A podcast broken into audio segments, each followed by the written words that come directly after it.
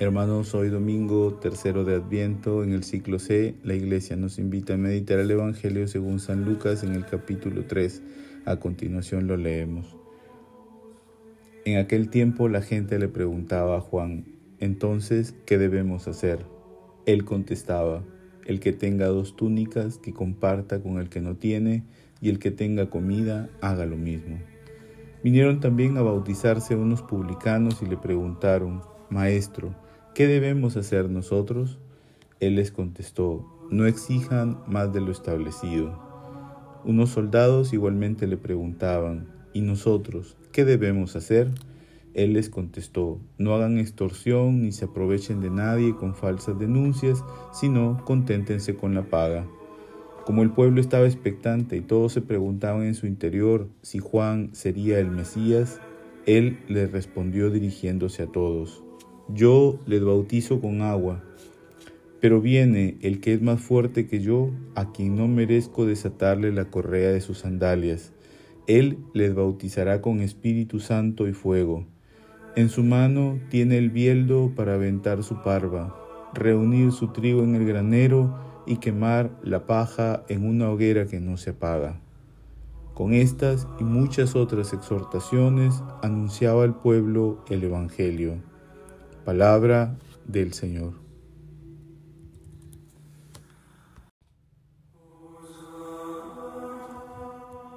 Hermanos, en el texto del Evangelio de hoy encontramos a Juan el Bautista que invita a sus interlocutores a la conversión. Conversión porque el Señor está cerca. La semana pasada decíamos que la conversión no es un proceso invasivo de Dios a nuestra libertad, sino que debe ser una respuesta al amor de Dios. La conversión debe ser con alegría, con esperanza, con humildad, con fe en Dios. La conversión debe ser una respuesta a la iniciativa del amor de Dios. Sofonías en la primera lectura nos invita a la alegría y nos da razones para ello. Nos dice, porque el Señor ha revocado nuestra sentencia ha expulsado a nuestros enemigos, está en medio de nosotros, se alegra con nosotros, nos renueva con su amor. En esta lectura vemos que Dios es el que toma la iniciativa, por ello nuestra respuesta debe ser la conversión, a través de la cual vamos dejando de lado todo aquello que no va con el amor de Dios que nos ha amado primero. El bautista también nos invita a compartir, a ser honestos y todo ello porque nos invita a que descubramos que ese Dios que nos ha amado primero es todo lo que necesitamos. Ya no necesitamos ser deshonestos ni egoístas, sino que necesitamos creer y confiar en Dios.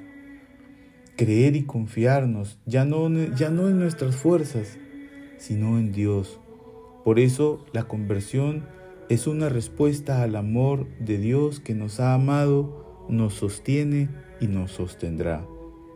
El Bautista nos enseña a no tener miedo a decir la verdad y ser humildes para una verdadera conversión en nuestros tiempos en donde la falsedad y la soberbia son el pan de cada día.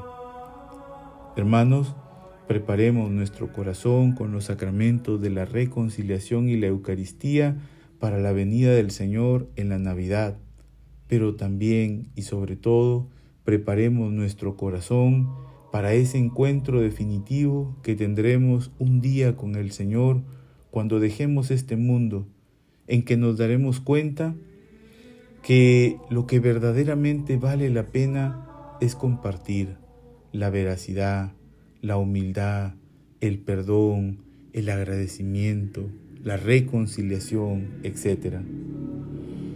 Alegrémonos también, hermanos, porque Dios nos ha dado a María, nuestra Madre, Nuestra Señora de Guadalupe, a quien hoy recordamos con mucho cariño.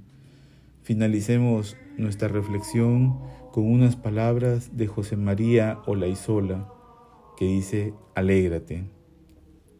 Alégrate pero no con júbilo engañoso de un estallido fugaz, ni con el entusiasmo festivo del instante de triunfo. no con la, risa fácil de una comodidad sin caminos, ni con la exaltación instantánea gestada entre la evasión y el estímulo. Alégrate, sí, pero no con el egoísmo indiferente del ande yo caliente, ni con la alegría vencedora que necesita tristezas ajenas para existir. Alégrate con ese gozo que nace en el manantial más profundo, allí donde brotan nuestros anhelos que han de atravesar la historia para desembocar en un abrazo eterno.